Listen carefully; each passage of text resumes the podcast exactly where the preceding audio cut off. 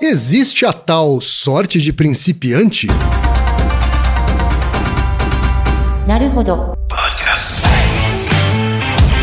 Bem-vindo ao Naruhodo podcast para quem tem fome de aprender. Eu sou Ken Fujioka. Eu sou o de Souza. E hoje é dia de quê? Fúteis e úteis. Altaí, vamos para os recados da paróquia. Quais são? Número 1, um, vai no iTunes Store, dê 5 estrelas e faça o seu comentário. Isso aí. Número 2, indique um episódio do Naruhodô para alguém que nunca ouviu o Naruhodô ou mesmo nunca tenha ouvido um podcast. Vamos aumentar o tamanho de nossa podosfera. E número 3, Altaí. Ah, O número 3 é sobre ajudar a manter o Naruhodô no ar, Altaí. isso aí. E para contribuir, basta usar o aplicativo PicPay e assinar o apoio mensal de 15 reais. São duas Coca Zero, querido ouvinte, querido ouvinte. Uma para Altair e uma para mim. E como assinante, além da nossa gratidão, você terá três coisas. Um, você terá acesso ao grupo secreto no Telegram, ou seja, assinante pode conversar com a gente, com a comunidade de ouvintes assinantes. Dois, você terá vantagens especiais. Por exemplo, assinante recebe os episódios no grupo secreto do Telegram antes de todo mundo. E três, você receberá conteúdos exclusivos. Por exemplo, assinante recebe episódios que só são distribuídos no grupo secreto do Telegram. Então é isso. Baixe o aplicativo PicPay e assine o apoio mensal. Com o PicPay você ainda vai poder pagar boleto, transferir dinheiro entre amigos, recarregar celular, sacar o saldo em qualquer banco 24 horas sem taxa. E olha só, no primeiro mês de apoio ao Naruhodô, você ainda tem um cashback de 10 reais. Isso mesmo, você assina e recebe 10 reais de volta. Tá? Agradecemos desde já e participem, por favor. É isso aí. Antes da pauta, mais um recado. Naruhodô está abrindo espaço para o podcast das Minas, porque representatividade é importante também na podosfera. O destaque de hoje vai para o podcast Agulhas, comandado pela Fernanda Frias e pela artesã Fá Giandosso. Ouça o recado que elas deixaram para você, ouvinte do Naruhodô, e conheça o podcast Agulhas. Oi, aqui é Fernanda Frias e junto com a minha amiga Fágia Andoso, eu quero convidar vocês para ouvir o nosso podcast Agulhas. Nele, a gente fala sobre todas as venturas e as desventuras de se viver das artes manuais. Falamos sobre empreender, trabalhar de casa, criatividade, costura, crochê, tricô, bordado, tudo sem romantizar ou usar filtro, mas também sempre muito bem humoradas. Se você é artesã, adora uma manualidade, quer dar boas risadas, vem ouvir a gente. A gente tá no Spotify, iTunes, Deezer, SoundCloud, Castbox, Twitter, Facebook, YouTube, ou seja, não tem como não achar a gente, só procurar podcast Agulhas. Obrigado ao Naruhodo por esse espaço, a gente espera vocês por lá e prepare suas agulhas. E chegou o momento Alura, Altair. Porque o momento Alura é o momento em que a gente lembra os nossos ouvintes sobre a maior plataforma brasileira de cursos online. né? São mais de 900 cursos disponíveis. Cursos de programação, de design, cursos de estratégia e gestão, enfim, várias categorias. E ele é o que, Altair? Ele é a Netflix, dos cursos. Né? Isso. Por quê? Porque você paga uma só matrícula, uma só mensalidade né? e tem acesso a todo o catálogo de cursos. Muito bom. né? E ouvinte Naruhodo tem condição especial, né? 10% de desconto no preço original. Né? Para isso é muito fácil, é só visitar, você já sabe, alura.com.br barra promoção barra Naruhodô. Faça diferença na sua carreira com a Alura.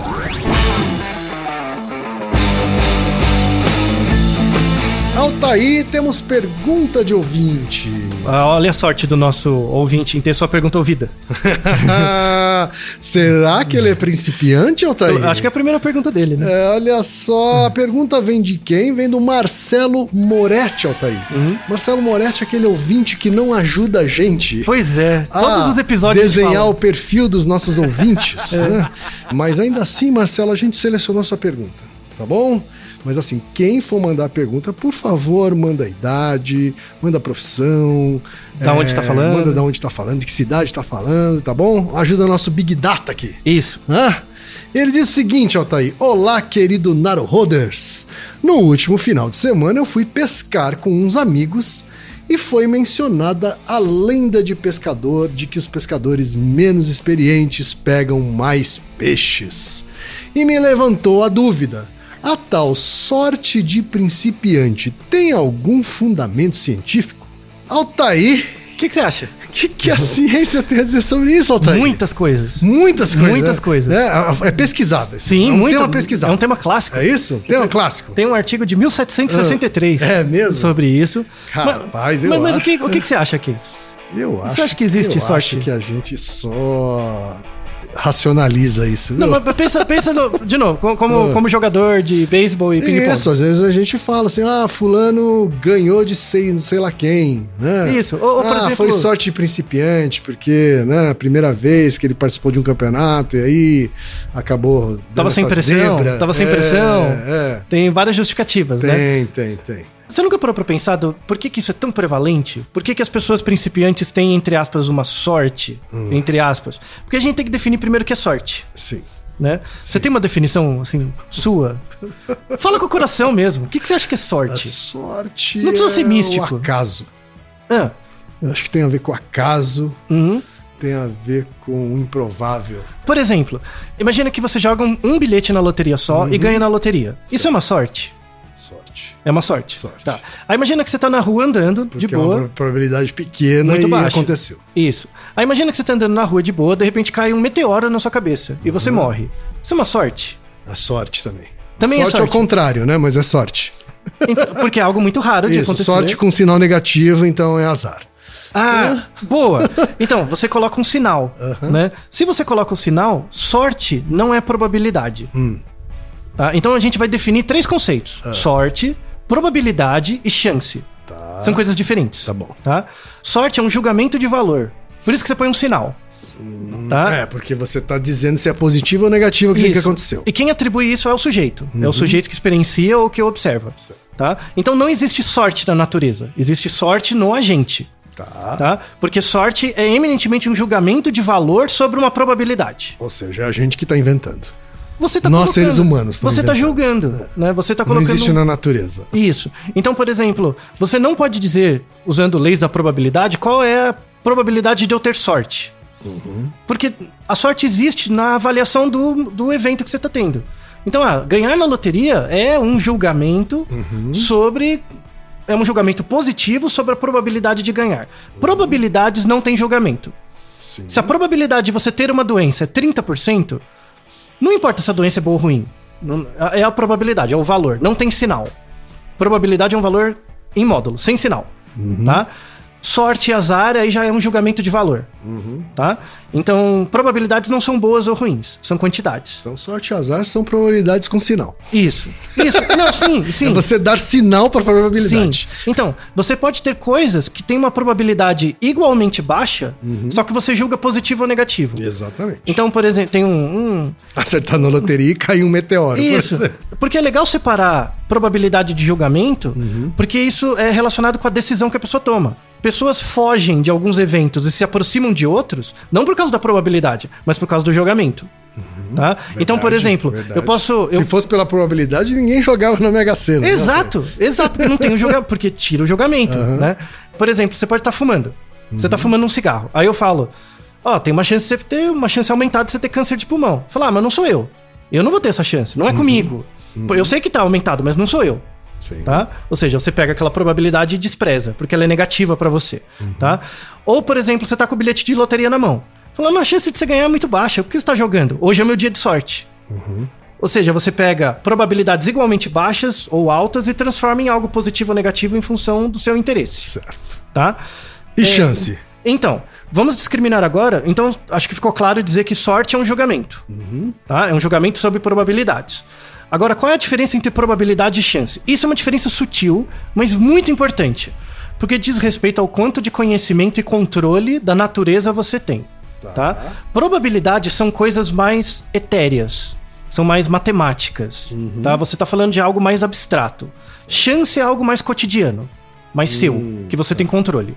Tá? Quando você estuda Não probabilidade. necessariamente é quantitativo. Os dois são quantificáveis, mas um mostra que você tem mais controle do que o outro. Por exemplo, eu tô sendo bem estrito agora, tá? Bem teoria da probabilidade mesmo. Quando eu digo que a probabilidade de você ter uma doença é 30%, da onde eu tô tirando essa informação? Eu pego todas as pessoas do Brasil, todas, 100% delas, não deixo faltar ninguém, e observo de fato que 30% delas estão doentes. Então, se tem todas as pessoas do Brasil, 30% delas estão doentes, e eu não sei se você faz parte do grupo do doente ou do não doente, mas eu sei que você pertence à população, a probabilidade de você estar doente é 30%. Certo. Tá? Só que para saber a probabilidade, eu tenho que ter acesso à, variável em toda a população. Nesse sentido, na nossa vida a gente trabalha muito pouco com probabilidade. Você tem as leis da probabilidade, são leis matemáticas, definidas numa ideia que é chamada ideia de espaço amostral. Mas então, você está dizendo que, nesse caso, a amostra é a população. Você tem toda a população. Você tem a verdade. Verdade com V. Eu sei o que está acontecendo agora. Eu tenho todo mundo, 30% das pessoas estão doentes, logo a probabilidade é 30%. Não é em cima de uma amostra. Não. Você está afirmando não, isso. Eu tenho, eu tenho a verdade, tá. né, daquele momento, tá? Por isso que em, em teoria estatística você fala que é o espaço amostral.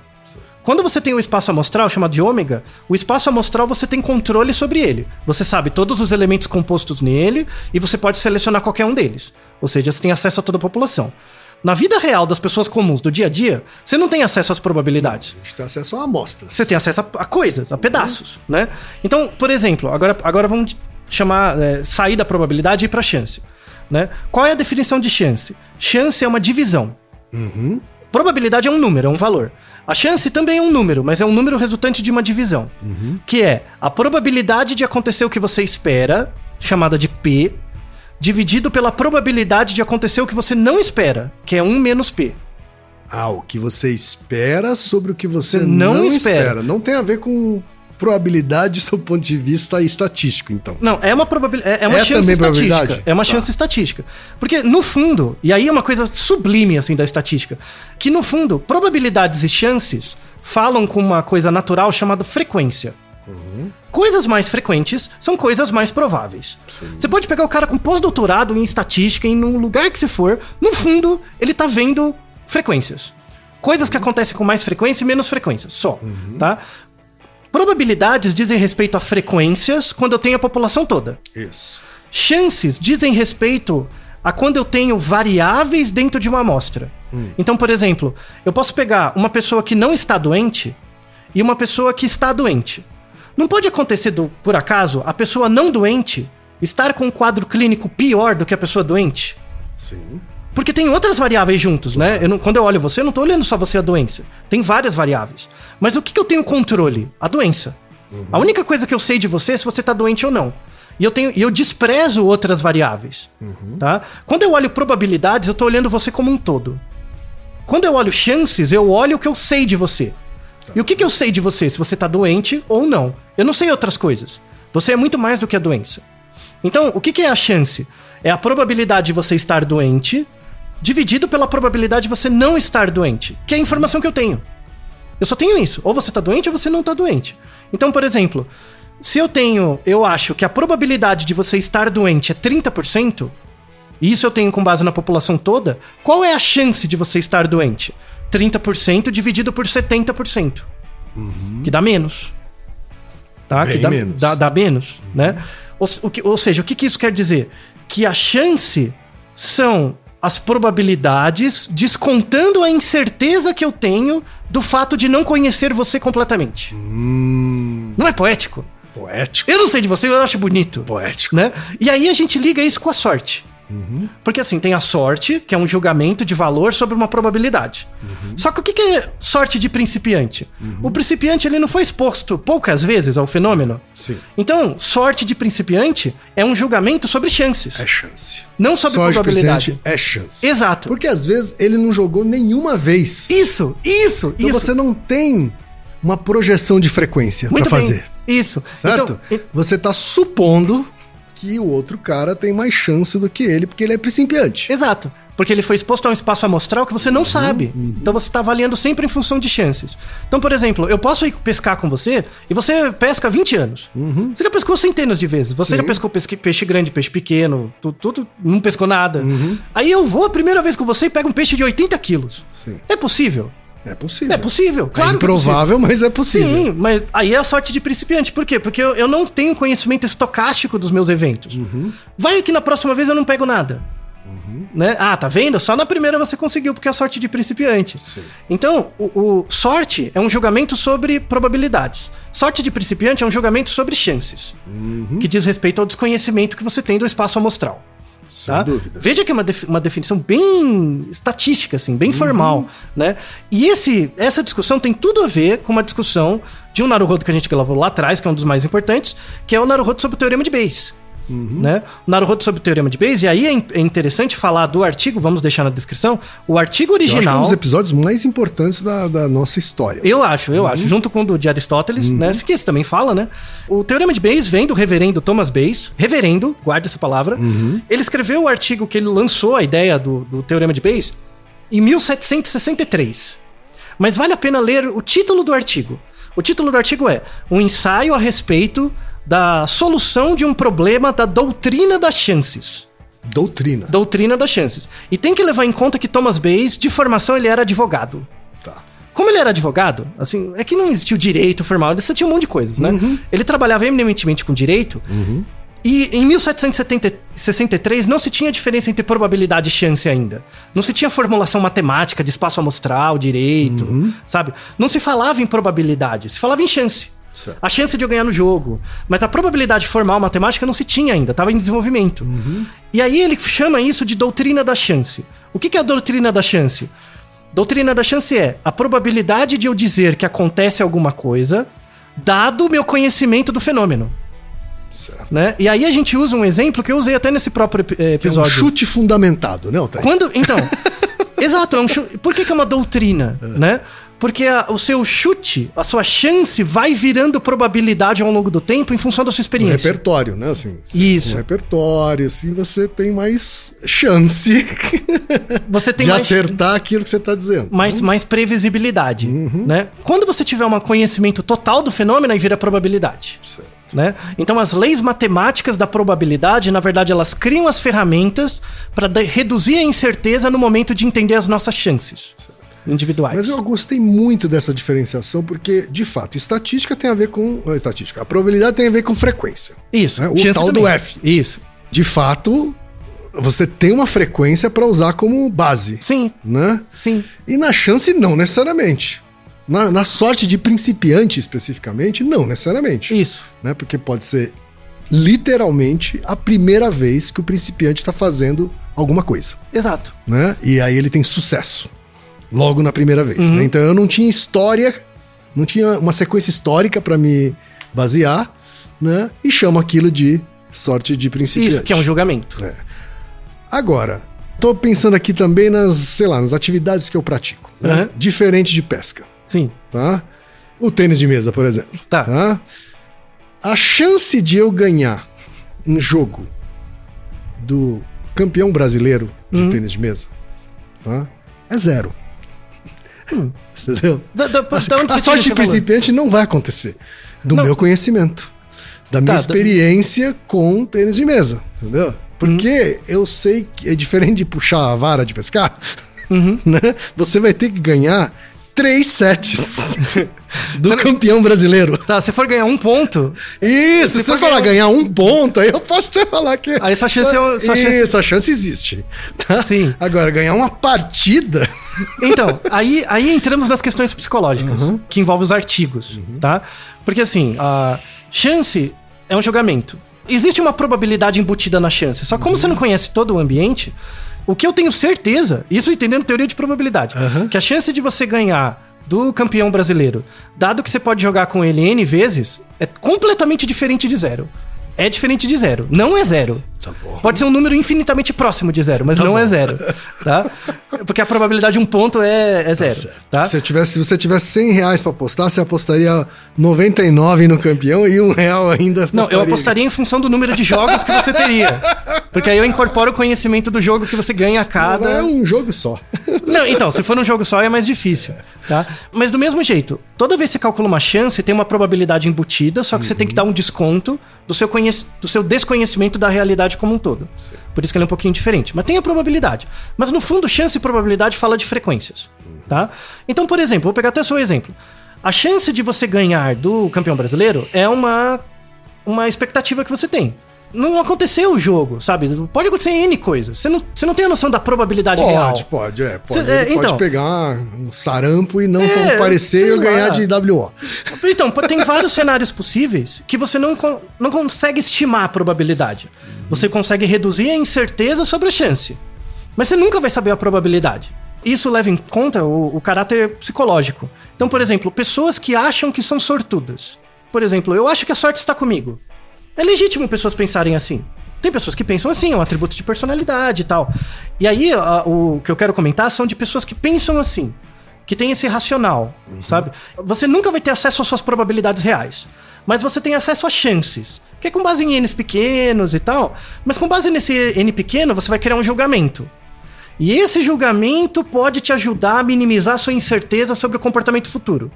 Tipo, você ser uma pessoa sortuda não torna você mais sortudo, mas melhora a sua capacidade de performar. E aí aumenta um pouquinho a probabilidade das suas chances melhorarem. Tá? Que é a ideia do espírito positivo. Aí eu vou mostrar alguns artigos que falam disso, tá? Então, você tem, ó, um- no- principalmente na última década, o que a gente chama de psicologia da sorte. Que são pessoas que estudam, tipo, a sua autoimagem. Tipo, ah, eu acho que eu sou uma pessoa capaz. Eu acho que eu tenho sorte. Eu acho que se eu me esforçar, eu consigo. Esse, esse, esse pensamento positivo. Tá? Que é totalmente diferente da psicologia positiva, dessas coisas de mindset. Ah, tá, você- se vire você com seu coaching, essa picaretagem cacete. Tá? Vamos falar coisa séria. Por exemplo, um experimento. Vamos deixar na descrição. É um artigo em que foram coletadas 700 pessoas. Tá. E todas essas pessoas compraram um bilhete de loteria. Todas. A chance é a mesma, o bilhete era igual. Então, as probabilidades são fixas para as pessoas. Tá? Só que aí se perguntou, assim, dividiu-se essa amostra. Você tem um questionário que chama Questionário de Percepção de Sorte. Você responde um questionário, quanto maior o seu score, mais sortudo você se acha. Tá? Que é um desrespeito a você, tá bom? Então a- a- a- separaram as pessoas mais que se percebiam mais sortudas e menos sortudas.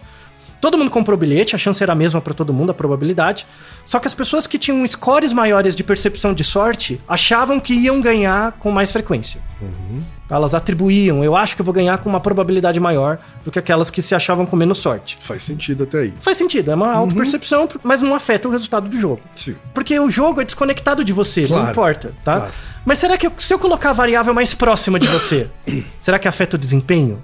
Então, aí é um Como- outro. como assim? Aí então, aí um outro experimento. Que era assim: pegou-se um grupo de 40 pessoas e fizeram uma entrevista anterior com essas pessoas e verificaram que essas pessoas tinham notas altas nos scores de sorte e elas tinham o hábito de andar com um chaveirinho da sorte, com uma mandinguinha. alguma Alguma coi- superstição Isso, cuequinha da Uhum. sorte, sabe essas Tá coisas que usa certo. aquela cuequinha rasgada, sabe aquela coisa, né?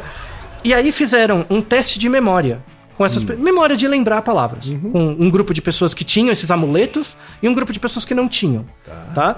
E aí disseram para as pessoas que assim, ó, traz o seu amuleto. Tipo, traz seu amuleto porque ele vai te ajudar a lembrar mais, tá? É, para as outras pessoas não falavam nada, né? As pessoas que tinham um amuleto tinham um desempenho 30% melhor. Lembravam mais. Quando o comportamento depende da sua performance, qual que é a variável crítica? Motivação. E o amuleto afeta a Porque motivação. a- a- o que ele respondia eram perguntas de conhecimento. assim. Não, não, era um teste de memória. Tipo, eu te dou uma lista de ah, tá, palavras. teste de memória, mas era uma coisa que, que tinha uma competência envolvida. ali, Isso, não então. é uma coisa de isso, sorte. Isso. No- na loteria, como é desconectado de você, aí entra a ilusão de controle. Né? Uhum. Sim. Que tem a ver com o nosso Naruhodo, se ignorância é uma benção. Exato. Tá? Quando depende da sua performance, principalmente a atenção, depende da motivação. Tá. E o amuleto ajuda nesse, na atenção, no Uhum. caráter motivacional. Tá? Tem um outro experimento sensacional que é o clássico de 2010, que mostrava o seguinte: pegaram lá dois grupos de pessoas, esses não tinha amuleto, não tinha nada, eram pessoas comuns, assim, Uhum. sem nada. E aí eh, dava um taco de golfe e uma bolinha. A pessoa tinha que. E aí tinha uma marca lá na frente, assim, a 5 metros. E a pessoa tinha que colocar o mais perto possível da marca. Tá. Então, controle motor. É um teste de controle Claro. motor. Nenhuma delas tinha experiência com golfe, mini golfe, essas coisas, tá? Beleza. Aí, pra metade delas, disser- diziam o seguinte: ó, é só coloca a bola ali o mais perto que você conseguir. Só. Por outro grupo, dizia o seguinte: ó, essa bola é específica pra você e é uma bola da sorte. Tá? Essa bola é só sua. Mas mentira, todos usavam a mesma bola. Aham, tá? claro. As pessoas que tinham a bola da sorte colocavam mais perto. Significativamente mais perto. Ou seja, melhorava o controle motor, a atenção na tarefa, a motivação. Sim. Entendeu? Então, quando você fazia perguntas para essas pessoas, assim, ó, você faz uma sequência de frases e diz o quanto que a pessoa concorda, né? As pessoas que concordam com frases do mais ou menos assim, a sorte está do meu lado, ou se eu dedicar muito tempo para essa tarefa, eu sei que eu consigo fazer ela adequadamente. Tá? E aí a gente dá uma dimensão mais psicológica para essa coisa da sorte, porque parece muito abstrato. A gente tem um conceito da psicologia que estuda isso, que é essa sua autopercepção consciente, que é chamado autoeficácia. Esse é o termo psicológico, tá? Eu não posso dizer assim que pessoas mais sortudas performam melhor. Sim. Eu posso dizer que pessoas com mais autoeficácia performam melhor. Porque qual que é a sensação que as pessoas têm? Pessoas sortudas, que se acham sortudas, são pessoas bem-humoradas. Então elas acham que ser extrovertido leva, assim, ou ser animado, leva você a ter uma autopercepção de sorte e logo você se dá bem. Você consegue perceber esse caminho? Sim. E, e aí cria-se uma ideia de que pessoas pessimistas não podem ser pessoas que têm sorte, assim, que performam melhor. Na verdade, a variável crítica é, é autoeficácia. Tá? Autoeficácia é a crença, é uma crença, a crença da pessoa sobre as suas capacidades para produzir certos níveis de performance que exercem influência sobre eventos que afetam as suas vidas. Tá? Essa é a definição de autoeficácia. É a crença da pessoa sobre a, a capacidade dela em função de coisas que ela faz e que exercem influência sobre ela. Mas você está dizendo então que, em outras palavras, que uma pessoa que confia menos em si mesma Que se sente menos capaz. é, tende a ir pior numa tarefa do que uma pessoa que confia Sim, mais, plenamente em si mesma. mais nas suas habilidades. É diferente de ser confiante. Porque uma coisa. Então, tem que separar autoeficácia de ilusão de controle. Ilusão de controle é eu achar que eu consigo pular de um prédio. Sabe? É, é total ilusão de controle. Não, ah, eu. Sei lá, eu, eu fiz academia há um ano. Aí eu parei um ano de treinar. Falei, ah, agora eu consigo levantar aquele peso. Não consegue, você vai lesionar suas costas. Ou seja, isso é ilusão de controle, não é autoeficácia. Agora, quando eu tô treinando, eu, eu consigo olhar o meu comportamento e ver que eu tô melhorando. Falou, não, hoje eu consigo. Você entende que é uma construção? A autoeficácia é uma construção, não é uma crença vaga. Tá, agora vamos voltar ao seu paralelo com os amuletos. Sim. Sim.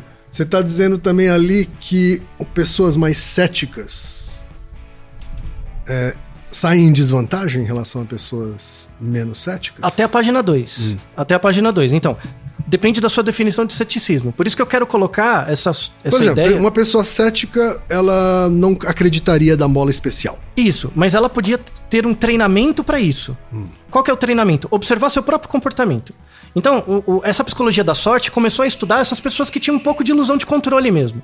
Tipo, ah, eu acho que eu consigo, eu vou lá, eu tento e se exponho mesmo e vamos aí, né? É, tem um trabalho muito legal que mostra isso, que eles pegaram essas pessoas que acreditam que a sorte tá a favor delas, sabe? Tem um personagem do tio Patinhas, que era assim, que eu não lembro o, O nome Gastão. dele. Isso, o Gastão, que ele sempre achava dinheiro na rua. Isso, Gastão era o sortudo. Isso, ele era um sortudo. Então eles pegavam pessoas assim, que acreditavam que de fato a sorte estava com elas e tal. Ele nunca ficava preocupado porque ele sabia que ali na frente a coisa ia ser Isso, resolvida. Algo melhor no futuro me espera, sabe? Esse tipo de coisa. Eles pegaram essas pessoas assim e aplicaram um Big Five, teste de personalidade, pra ver as características de personalidade dessas pessoas. E aí eles viram, aí tem o nosso Naruhodo, né, 103, que é sobre se teste de personalidade funcionam. Eles viram que dois atributos do Big Five são muito salientes nas pessoas Gastão, né? Uma é a abertura a novas experiências, né? E o segundo é a extroversão. Então, as pessoas que têm que se acham mais sortudas têm uma abertura a novas experiências maior e tem uma extroversão maior. Extroversão é diferente de ser não tímido. Tá? Então, extroversão e abertura a novas experiências, é, em português, claro. Que tá bem associado uma coisa a outra. Isso, né? mas assim, eu posso Que ser alguém. com grau de exposição. assim, né? Eu posso ser alguém introvertido, assim, que não, não, não, não, não me expõe muito em público, mas ser alguém aberto a novas experiências. Em português, claro, isso quer dizer meter o louco. Você quer entender de forma leiga o que que é abertura a novas experiências? É meter o louco. Então, eh, os estudos de psicologia da sorte mostraram o seguinte: que as pessoas que se expõem mais a, a, a novas experiências, por exemplo, eu, eu tenho um trabalho num escritório. Se eu ficar habituado naquele trabalho do escritório, eu tô reduzindo minhas probabilidades, as chances do que eu tô vendo. Ou seja, eu começo a perceber que eu só sou bom naquilo que eu tô vendo que eu tô fazendo. Minha autoeficácia é ser um bom funcionário de escritório. O que, que seria abertura a novas experiências? Ah, o que, que você tá fazendo aí? E falar com o cara do outro lado, falar com o outro, tentar uma coisa diferente. Ah, eu nunca fiz uma aula de dança. Faz uma aula de dança experimental, sei lá, aprende a tocar alguma coisa. Vai que você descobre alguma Pula coisa. de paraquedas, né? Isso. Não, ou às vezes habilidades mesmo. Ah, eu sempre tive Começa curiosidade. Isso. Vai que você descobre alguma coisa. Isso é uma percepção de sorte. Você está transformando, aproximando as suas chances das probabilidades. Quando você se expõe a novas experiências. Porque você amplia o seu espaço amostral das chances. Tá? Então, a grande chave não é achar que assim, ah, que é um maldito discurso do coaching. Você é a melhor, tem que ser a melhor versão de você mesmo. Filhas das p... Sabe? Isso tá completamente errado. Não é pra você ser a melhor versão de você mesmo, porque você não tem controle sobre o seu futuro, desgraçado. Sabe? Ah, ah, o, o que, que você tem que ter? É autoeficácia. É você conseguir descrever o que, que você é bom e o que, que você não é bom e o que, que você não sabe que é bom. E ter abertura a novas experiências suficiente pra tentar. Pode ser que você tente seja uma droga, pode ser que você tente seja ok, mas pelo menos você tem uma experiência pra conhecer você melhor. Isso independe do quão cético você é, do quão emotivo do, você é, do quão namastê gratidão você é, não importa. Sabe? Então, a, a grande chave desse episódio, o autoeficácia é um termo de um psicólogo que é o Albert Bandura. É, o Albert Bandura era o terceiro psicólogo mais conhecido da história. No Recall, as pessoas lembram Piaget, ah, ainda bem, Freud e o Bandura. Tá? Ele cunhou esse termo autoeficácia. E a autoeficácia ela depende é, principalmente da sua autopercepção, sabe? Do que você é capa capaz de perceber. Eu consigo fazer isso. Se eu treinar mais, eu melhoro mais. Eu não sei fazer isso e eu não sei se sei fazer isso. Você conseguir ter esse quadro na sua cabeça. Né? Quando você coloca esse quadro na cabeça, Altair, tem uma variável que me vem à cabeça, Aham. que é a variável privilégio. Ah, boa! Pegou exatamente o ponto que eu ia falar. Muito bem. Porque se você tem várias coisas que você não sabe, né? Às vezes é porque você não tem chance de saber também. Isso. Tem o contrário. Às vezes você já tem privilégios demais pra não precisar saber certas coisas. Então, quem tá na base, quem tá no topo, é iludido. Dos do, do mesmo jeito. A- a- o, o lance é o meio. É você abrir mão do seu privilégio pra poder ampliar seu espaço de probabilidade, melhorar suas chances e ter acesso a mais ac- acesso a mais coisas pra poder aumentar seu espaço de probabilidade também. Sim. Quem tá no meio é o que tá menos pior. Tá. Sabe, é, é essa aí a ideia. O, o cara extremamente rico é tão alienado como o cara extremamente pobre. E isso é uma coisa que os une. Então, eu odeio a visão da pirâmide, eu prefiro um círculo. Em que o cara muito rico e o muito pobre tá um de costas pro outro. Mas eles estão no mesmo lugar. Só que tá um de costas olhando pro outro lado. Sabe?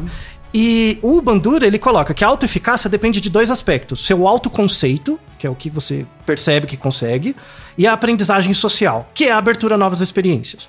Aí tem um trabalho fantástico que um aluno dele fez, que era assim: ele, ele dava uma revista pra você, uma revista que eles mesmos fizeram, e era uma tarefa simples. Você tinha que olhar, folhear a revista e contar quantas fotografias de rostos tem na revista. Tá? Só isso. E aí eles pegavam um grupo de pessoas com um score de autoeficácia maior e outro menor. Né? E também ele fe- fez esse experimento com pessoas que têm abertura a novas experiências e pessoas que não têm, segundo o Big Five. Né?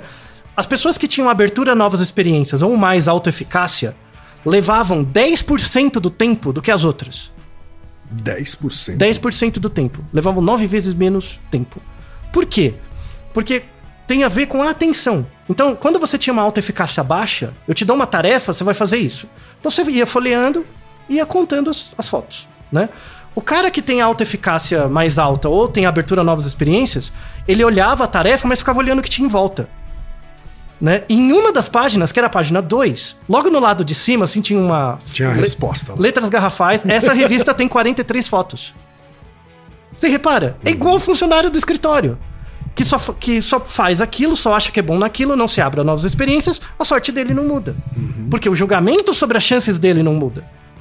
Quer dizer, as pessoas que tinham essa, essa característica de personalidade, de abertura a novas, a, a- a novas possibilidades, eles prestavam mais atenção nessa resposta que tinha. Em coisas ao lado. Eles, eles tinham foco na tarefa, mas também tinham foco. Não eram distraídos. Mas aí eles percebiam essas, essas respostas. E aí dava resposta rápida. Dava, e aí, como ele dava resposta rápida, ele era visto como mais eficiente. Criava um efeito em funil. Ele Uhum. começava a achar que, ah, eu sou bom mesmo e ia embora. Entendeu? Então, Tá. a, a grande mensagem desse episódio, a sorte de principiante, ela existe porque é um julgamento. Sorte é um julgamento, principiante é um julgamento. Você não tem isso. Tem uma frase, inclusive, até que se diz na- no, no senso comum aí, Uhum. né? Até no mundo dos coaches. É, não no mundo dos coaches, mas no mundo dos negócios se fala bastante, que é que a sorte é quando você junta o preparo com a oportunidade. Sim. né? Sim. Dá faz se dizer sentido. então que dá pra se juntar o preparo com a abertura às possibilidades, Isso, certo? Uhum. é, é a definição de autoeficácia. De um jeito mais formal e mais testável. Certo. Porque quando eu falo pra você, é uma junção da, da possibilidade. Do preparo com a oportunidade. Isso, o, prepa- o preparo eu tenho controle. Sim. O preparo é algo que tá é a próximo parte de que mim. tá aqui, é. E a oportunidade tem a ver com você estar aberto a possibilidades e mais oportunidades surgirem. Que é exatamente o teorema de Bayes. O teorema Uhum. de Bayes leva em conta o que você sabe de você mesmo e o entendimento das probabilidades do ambiente. O que tá perto e o que tá distante. Uhum. Você não tem muito controle do que tá distante. Mas se você se abrir a esse, esses transformar suas chances em probabilidades, Uhum. tentar reduzir essa, esse gap e também conhecer muito bem a você mesmo, é o caminho para você, sua sorte de, de principiante ser generalizada para outras ações e tornar sua vida menos triste e mais feliz. Olha aí, coach, tem até uma coisa aí pra usar com fundamentação Vai científica, estudar, sua olha só. cambada de malditos. Do mesmo, eu tenho a mesma raiva entre marqueteiro e coaching. assim. Por isso que um- os dois fazem, né? Tem um monte de gente formada Eu em acho que, publicidade que inclusive, faz tem coaching. muita coisa relacionada aí entre um e outro, viu? Pelo fim do coaching e, e- e a estimulação da alta eficácia nas pessoas. Naruhodô, ilustríssimo ouvinte.